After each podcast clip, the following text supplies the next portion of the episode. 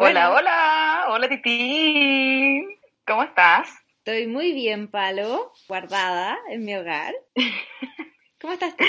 Bien, bien, todo bien, también guardada, y creo como la mayoría de las personas de la región metropolitana, de algunas otras comunas de, Chile. Y el mundo. y del mundo, sí, en realidad, del mundo. Eh, pero bien también. Hoy tenemos un super invitado. Estoy chocha porque hace tiempo que queríamos tenerlo en el programa, así que les vamos a dar la bienvenida desde ya. Él es terapeuta energético, entre muchos otros roles. Su nombre es Jorge Morales. Jorge, bienvenido. Por fin se concretó tanto tiempo planificándolo, ya logramos hacer que se hiciera realidad. Así que feliz de estar con ustedes hoy. Fíjate que eres el primer hombre que nos acompaña en el podcast. Oye, es verdad. Me acabo de dar cuenta. Con mucha energía femenina. Sí, pero mira, está inaugurando el primer capítulo con invitado y el primer capítulo de las dos temporadas. Ah, viste, me gusta decir dos temporadas. con aquí la presencia y la energía masculina. Así que bienvenido, Jorge. Gracias igual por sumarte a este espacio de conversación. Medio disperso, pero entretenido. Cuéntale, por favor, a, a nuestros chiquillos escuchas qué es importante que sepan de ti. Yo creo que lo más importante en el presente es que todavía estoy en una fase de, cambio. todavía tengo mi profesión marcada, me dedico, estoy trabajando en el área de salud como tecnólogo en informática biomédica, trabajo para un grupo de clínicas del país. Entonces tengo muy marcada la salud y estoy en el cambio de verla y llevar a la sanación física desde lo espiritual. Para eso me he enfocado ya hace algunos años en lo que es la sanación energética, la activación celular, la genética, la epigenética, tratando de entender un poco más el por qué estamos produciendo tantas enfermedades y con la finalidad de demostrarnos a nosotros mismos que así como la producimos, las podemos sanar. Entonces yo creo que esa es parte de mi trabajo, hoy en el presente sumándole un poco a ancestrología. Empecé un curso ya el sábado pasado, así que estoy feliz también. Lo había postergado dos años, así que creo que se van concretando cosas y que hacen que esté viendo la vida cada vez más fácil desde el punto de vista de lo que antes me hacía mucha restricción. Ahora ya es más natural de poder hacer este mix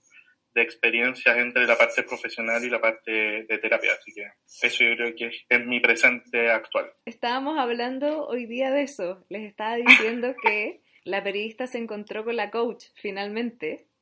Y ahora tú comentas sobre eso. Me encanta el, camino cruzado y compartido. Qué lindo. Sincronía. Mezclar los mundos. Mezclar el mundo racional con el lado místico Claro. Algo así.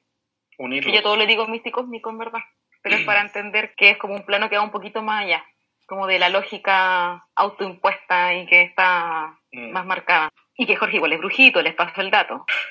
que nadie lo quería decir, yo lo dije. Algún día podemos hablar tengo susto, tengo, susto igual, tengo susto de, esta conversación.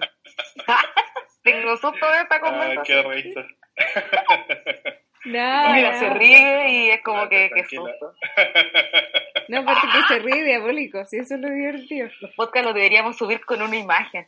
Todo el rato. En este capítulo vamos a conversar sobre un tema que está siendo bien relevante en estos tiempos de estar indoor, de estar mucho en casa y es ¿por qué nos cuesta tanto irnos para adentro? No solo en lo físico, sino que en lo interno, ¿por qué nos cuesta mirarnos? ¿Por qué nos cuesta mm. entrar un poquito en lo que nos está pasando o mucho tal vez? ¿Y qué hay ahí? ¿Ya? Jorge creo que puede ser un, buen aporte desde, desde sus conocimientos biológicos y energéticos. Así que, bueno, la pregunta es directa, pues guachito, como, ¿qué, qué opina usted? Mira, yo creo voy a partir como comentando un poco mi experiencia. Yo creo que a mí me tocó vivir el, el estallido social en el centro de Santiago. Entonces yo partí un poco en cuarentenado cuando partió todo esto, por motivos obviamente de barricadas y otro tipo de cosas. Por lo tanto, partí mis primeras semanas encerrado o empezándome forzadamente a estar más tiempo conmigo mismo el año pasado. Y cuando veo que llega este momento un poco más grande, con más dimensiones completamente desconocidas, hasta dónde podía llegar, empecé a analizarme y con los datos que escuchaba generalmente en las noticias. Y cuando me hizo mucho sentido el, el, empezar a darle doble clic fue cuando vi que aumentaron los índices de denuncias de violencia intrafamiliar. Y ahí dije, wow. O sea, algo pasa en nosotros cuando estamos conviviendo con la realidad que hemos querido crear que no nos gusta. Y empecé a mirar qué es lo que no me gustaba de mí, qué es lo que no me gustaba de estar encerrado. Yo hace mucho tiempo que, que la evasión siempre la asocié al alcohol. Dentro de todas mis, mis realidades, la, la forma de salir de mí o de no mirarme siempre era buscar la evasión en el alcohol. Por mucho, desde chico yo creo que se, se gatilló esa forma de salir. Y cuando empecé a, a decir, mírate, uno empezó a decir, ya, ¿qué es lo que miro primero? ¿Dónde estoy? ¿Qué es lo que hago?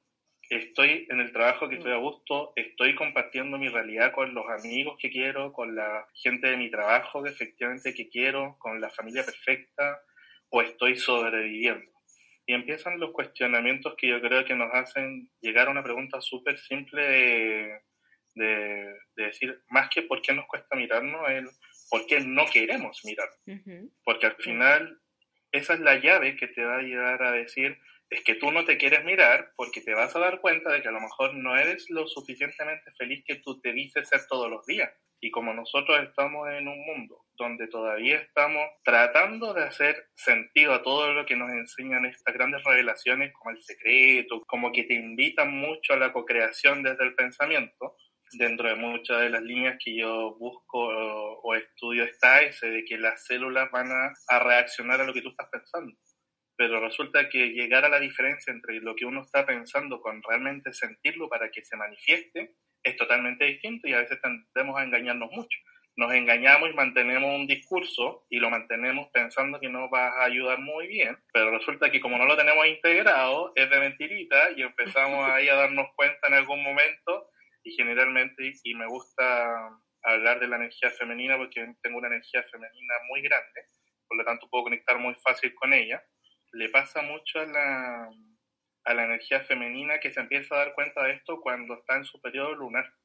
Y de ahí se te caen todo lo, lo que tú armaste en un periodo, ¡pum!, se te viene abajo. Entonces es súper fácil para la mujer ver dónde se está engañando, dónde está mintiéndose, dónde se está haciendo la loca y está postergando cosas, dónde está chuteando la pelota y no quiere mirar por comodidad quizás. Y es un poco más fácil que al hombre porque es muy cíclico y es muy claro porque va por la emoción directa. En cambio, al hombre le cuesta un poco más tener esa parte de fluidez energética para poder saber qué es lo que va. Entonces yo creo que... Y le cuesta tener conciencia también. Es lo que nos pasa actualmente más que absolutamente. Primero es aceptar que estoy viviendo una realidad que a lo mejor no me gusta, que me disgusta y que puede ser muy considerada en algún momento desde las limitancias que a veces tenemos de decir es lo que me tocó, es lo que pasó, pero al final es lo que yo decidí vivir.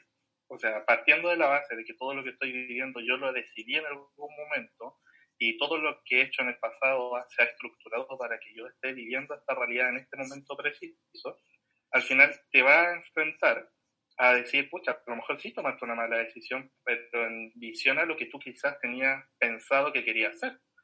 Pero lo que necesitabas era otra cosa, porque si no habías aprendido, no pasaste el curso A, no podías llegar al curso E.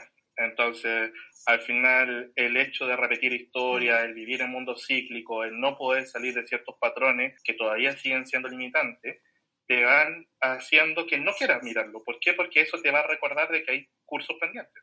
Siempre digo, cuando hablamos con la Tita ya hace muchos años, hablamos de cómo esto es la universidad. Te quedó un ramo pegado y a lo mejor podéis seguir avanzando, pero va a llegar en el punto en que te dice, oye, este ramo es necesario para tomar el siguiente. ¿Será esta una nivelación? ¿Será una nivelación del universo que nos mandó a todos al colegio de vuelta? Puede ser el curso de nivelación, porque qué, buena, qué buena relación. Decir, ya, paren todos y empiecen a mirarse. claro. Oye, ¿Qué pendiente? Te quedaste pendiente en el 101 y te creí yendo en el 108.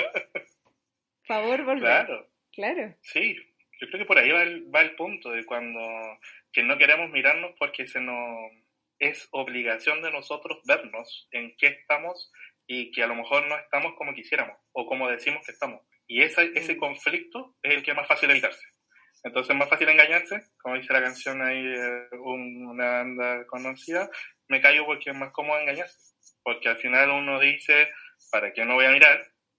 ¿Para qué si es más fácil me callo, acepto que las cosas son así, me quedo tranquilito, no tengo que desgastarme emocionalmente en enfrentar el conflicto, en enfrentar la realidad, en enfrentar una separación, un cambio de trabajo, una conversación con las familiares, Mm. etcétera, Mm. y lo postergo, lo dejo ahí al ladito, que porque mientras no molesten, eh, uno piensa que no es necesario mirarlo, y es más fácil, pero cuando pasas tantos días, es inevitable. ¿Por qué? Porque la energía de uno está con- acomodada siempre a una secuencia, a una rutina. Y cuando tu, rutina se empieza a enlentecer, la energía empieza a darse cuenta de que hay que moverse por algún lado. ¿Y quién empieza a mover todo lo que está guardado?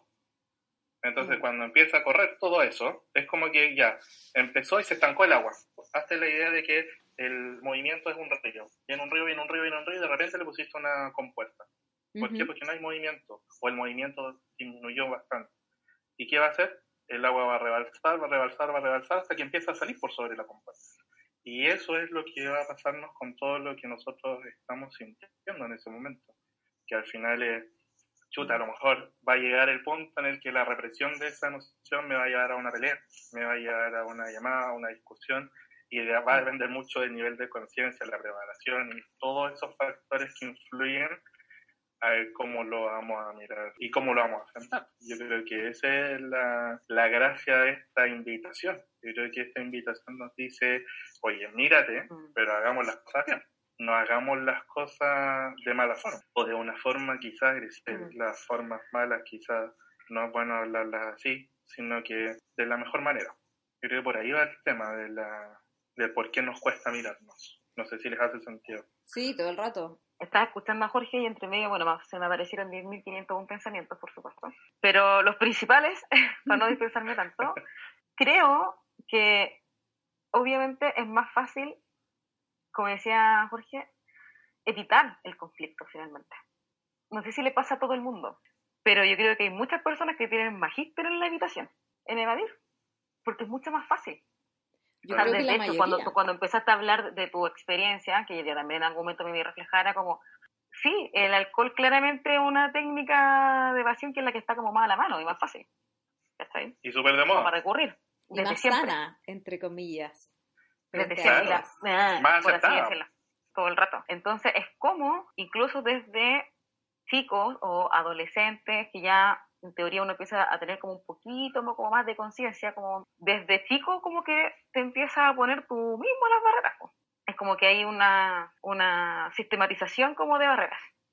Hacia Y adentro. pasa que en algún momento, hacia adentro, Mm. hacia adentro, y pasa lo que en algún momento, dice Jorge, que es como, claro, que es como el agua, la represa, que en algún momento te vaya a desbordar. O sea, juntaste tanta agua, y no solo agüita, agüita, piedrita, ramita y todo, que de repente la cuestión no da más y ¡pum! se desborda. Y se desborda probablemente con escándalo, y arrasando, y causando daño. Entonces es como, como al final contribuimos quizás ayudando a las personas que están como antes de que empiecen a ponerse barreras. Como que son, hay como dos líneas de trabajo, encuentro yo, que uno, uno podría como aportar o contribuir. ¿Cómo empezáis quizás como a, a cambiar como el switch cuando todavía estáis como entre comillas con un criterio que se puede formar versus cuando uno ya está más grandecito y te queda la escoba y te desbordáis? Y ahí tenéis también dos caminos. Es como me hago cargo de este desborde, de esta represa que se rompió, o me empiezo a poner cemento y armo de nuevo la represa nomás y, y cuando se rebalse, bueno, ahí veré qué hago. De hecho, yo creo que hay gente que vive toda la vida poniéndose cemento encima a las emociones y, y evadiendo, y hay otras personas que despertamos nomás, pues, ¿cachai? Y ojalá, obviamente, esto sirva para que para que muchos despierten y para que muchos se Mm. atrevan a, a mirar y, y, como decía Jorge, como hacer ese proceso de, de filo, esto no me gusta, ¿cachai? No me gusta lo que estoy viviendo, no me gusta con quién estoy compartiendo, no me gusta estar acá o lo que sea que se les ocurra, ¿cachai? Pero es un proceso incómodo Mm. para muchos. Yo creo que me incluyo en mi proceso personal de años A hasta ahora, siempre a veces es incómodo mirarse, ir a las sombras, digamos, pero pucha que ayuda, po. ayuda porque esas aguas que están turbulentas se vuelven más mansas y nos podemos ir transformando y conociendo para que cuando volvamos a mirarnos no sea o no vuelva a ser tan duro de nuevo. Parte de eso es la conciencia de que muchas de las aguas turbias hay que, hay que pasarlas por el barro. Es un poco inevitable pasar el curso de un, de un trecho lodoso sin ensuciarse sin tener que vivirlo y al final es como con la canción que dice cuando la, la vida te da limones, aprende a hacer limonada, es lo mismo. Si estás en el barro, hazte una mascarilla de barro para que tu vida sea mejor, no sé, bañate el barro, disfruta la esencia. Claro, quédate en el barro. El barro, disfrútalo, míralo, más que sufrirlo, más que rechazarlo, porque al final uno se... La, a nosotros nos enseñaron de la sociedad, mm. nos ha enseñado mucho a ser muy culposo. O sea, todo tenemos que, el equivocarnos y el error siempre va asociado al castigo. Y acostumbramos, sobre todo los que somos un poco más autoexigentes, a no convivir con eso. Entonces, cada error es tremendo. Y mientras más consciente es peor, porque el castigo es peor, eh, la culpa es peor y arrasa con muchos de, de, los campos florecidos. Entonces mm. yo creo que, que esa educación que nos viene de un punto y apuntando un poco a lo que mm preguntaba la, la Palo de cómo podíamos hacerlo, de qué es lo que deberíamos hacer, yo creo que una de las bases muy importantes es que se nos enseñe desde muy chicos a hablar, a hablar y expresar nuestras emociones porque no sabemos. No sabemos hasta grandes de qué es lo que significa la expresión de una emoción. Muchas veces se nos reprimen las emociones cuando las estamos expresando cuando niños, por lo tanto nos acostumbramos a ser siempre reprimidos. Entonces, cuando nos toca llegar a trabajarla, ni siquiera sabemos identificarla. El saber cuando de repente se nos empiezan a mezclar las emociones y no sabemos decir qué es lo que está pasando en mí, empieza a ser un conflicto de energías que, que no se saben interpretar. Entonces yo creo que lo, una de las bases de eso, cuando ya llegaste a ese punto ya de adulto, dar la oportunidad de hablar. Yo creo que el hablar es una de las facultades que nos ayuda a ordenar ideas. Y si no tenemos la posibilidad de hablar con alguien, el escribir. El escribir te ayuda a ordenar ideas y te empiezas a dar cuenta quizás da poquitito, da poquitito qué es lo que pasa, por dónde tengo el problema, a lo mejor detectaste el problema y lo voy a dejar ahí, pero ya lo detectaste. Y ya el segundo paso, cuando a lo mejor pueden pasar años, porque estos procesos en todos son muy distintos. Hay algunos que somos un poco más psycho para las cosas y que queremos vivirlas todas de una. Que y nos metemos al barro, Claro, o sea, pasemos por el barro, pero kilómetros y kilómetros. Entonces, en ese aspecto, el tener un apoyo emocional es súper importante. Mm. El poder expresar, el poder decir qué es lo que me pasa, el poder entender o saber que hay alguien que te va a entender. Más que te va a juzgar, más que te va a criticar. A lo mejor el, el otro día hablábamos con la tita del reírnos de nosotros mismos, que era una de las herramientas que a veces cuesta mucho. De decir, pucha, estoy en el barro, y a lo mejor me veo como chancho en el barro, y eso me cuesta aceptarlo y decir, bueno, me veo como chancho en el barro. Qué bacán, me veo como chancho en el barro porque estoy aprendiendo. Entonces yo creo que mm. tenemos tan marcado el aprendizaje culposo de un error que nos impide un poco hablarlo. Entonces, cuando ya no cumplimos el camino que decía la Pablo, quizás a lo mejor tener la herramienta antes, el hacerlo ya de adulto eh, yo creo que está funcionando. Cada vez más gente se acerca a los terapeutas, que yo mm. encuentro que es súper lindo y súper valiente, muy valiente, acercarse a hablar de lo que a uno le pasa, aceptarlo. Creo que cada vez la gente puede hablar con más libertad de lo, de lo que vivió y lo que está viviendo sin temor a ser juzgado. Tengo otra pregunta. ¿Qué opinas de por qué esta cosa es mundial? Como hemos hablado un poco como del despertar de la conciencia, ¿cierto? Como de irnos para adentro, de lo que, lo que sería bueno que ocurriera, ¿cierto? Pero ¿por qué ahora y por qué tan en masa? ¿Cómo qué te llega de eso? Ah, qué buena pregunta. Yo creo que, que dentro de lo que he venido pensando, sintiendo hace varios años ya, que mm, en algún momento la Tierra manda señales y manda señales masivas como son, por ejemplo, la epidemia yo sentía que la gente estaba volviéndose consciente, pero inconsciente. Es decir, como la conciencia que uno, que uno se jacta, la conciencia de la que uno vive, como tal persona vive con una ideología, vive así, pero sin integrar. Y creo que eso nace precisamente del no mirarse. Y el, al final es decir, vivir como en base al conocimiento, más que en la sabiduría. La, la gente se empezó a enfocar mucho al, enfocarse en un cambio de conciencia, lo que se esmerara y que nos pasó mucho, yo creo que cuando conocimos esto, al tomar muchos cursos, al saber más, al, saber, saber, saber, Pero al final, sabes, sabes, sabes, y si no lo sabes aplicar, no te sirve nada. Mm. Porque al final vaya a recitar como loro todo lo que dijo tal persona, lo que descubrió este otro, y los estudios que no sé en qué país demostraron que las cosas funcionan, pero a lo mejor se dijo los mismos conflictos que tenía de los mismos 10 años que ya estudiándolo. Entonces, yo creo que, que el mundo se desvirtuó en algún momento y se enfocó mucho en la en el aspecto de, del egoísmo, quizás del egoísmo mirado desde un punto de vista material, como de uno vive con uno mismo y se separa un poco de la sociedad sin quererlo, que al final te lleva a ver eso y nace esta corriente que quiere unificarlo. Entonces, cuando nace toda esta corriente la gente que empieza a ir más en, el amor, a buscar otras cosas de las que quizás nosotros podríamos sentirnos más identificados, empieza mucho este engaño. Y empezamos mucho a, a, ver gente que al final termina viviendo una fantasía. Y cuando tú hablas en serio con la persona, la persona se miente a sí misma, pero a cada rato, y no logra y no logra y vuelve a llorar lo mismo, pero al otro día se vuelve a decir la misma mentira. Y no la trabaja. Entonces yo creo que, que la Tierra siempre manda estos remesones cuando es necesario que, que la gente entienda de que la carne no es la esencia sino de que es de adentro hacia afuera. Yo siento que ese es el mensaje. Así como mira la debilidad de que un virus, un virus que es eh, microscópico, lo que puede causar. Mira lo que te causa un externo tan chiquitito y no tienes la conciencia de lo que puedes lograr tú desde tu interno. Yo creo que esa es la invitación de que sea tan expansivo, tan masivo mm.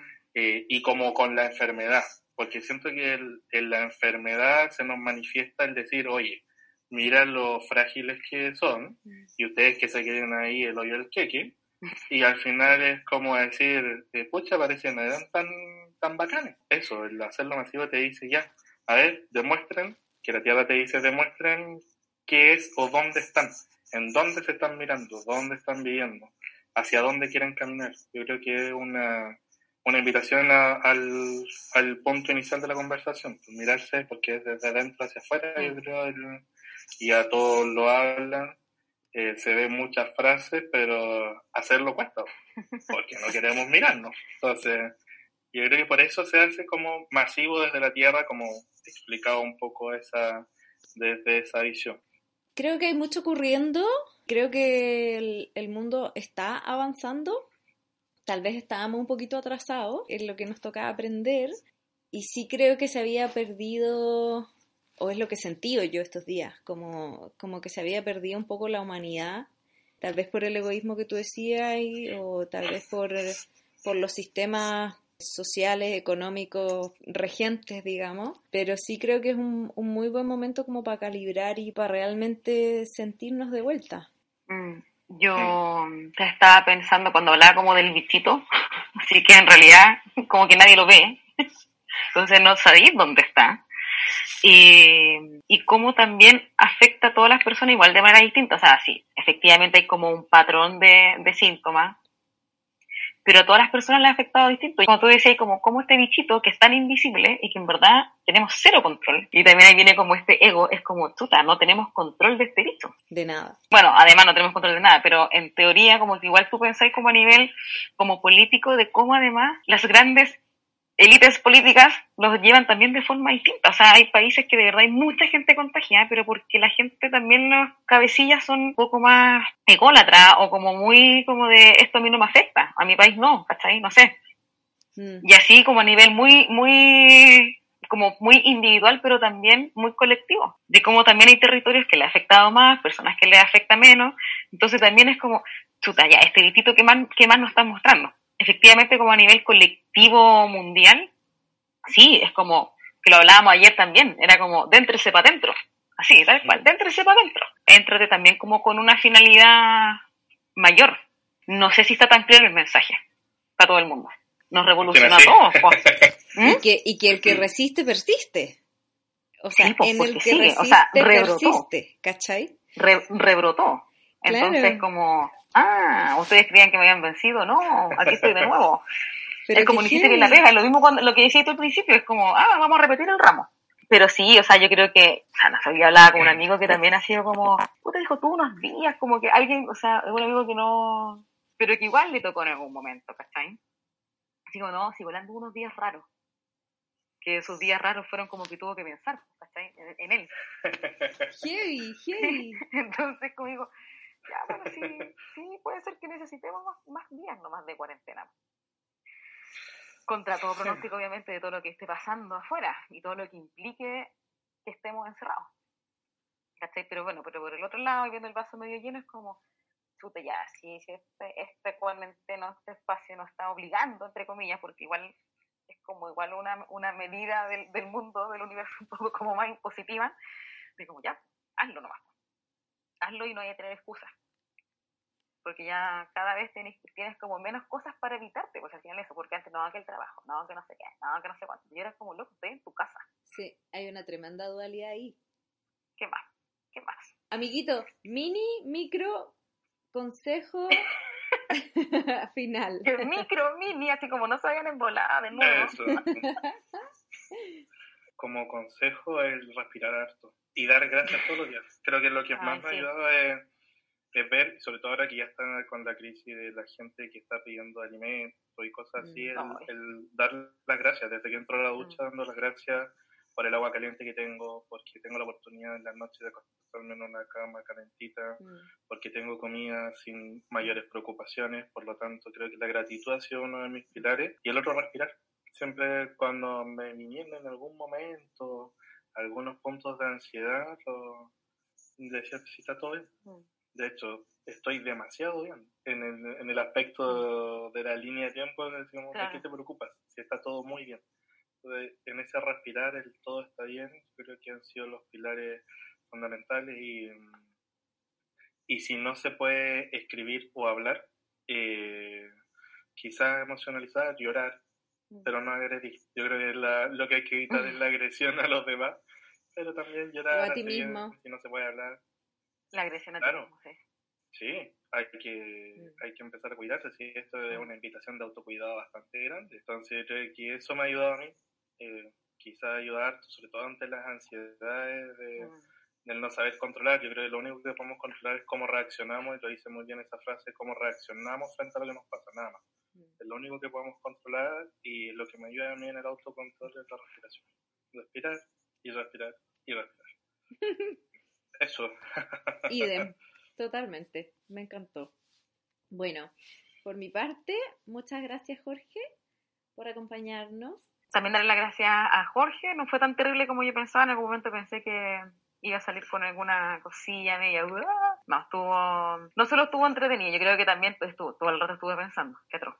Ya agradezco la po. invitación, esto súper entretenido para mí, así que muchas gracias. Gracias a, a todos nuestros radioescuchas. Obviamente, si tienen preguntas, pueden escribirnos. Tenemos el mail también. Tenemos nuestro Instagram, donde también nos pueden manifestar todo lo que piensan o, o algunas sugerencias también, si, si las tienen para nosotras. Eso, chiquillas, muchas gracias. Hasta pronto, nos vemos. Hasta el próximo capítulo.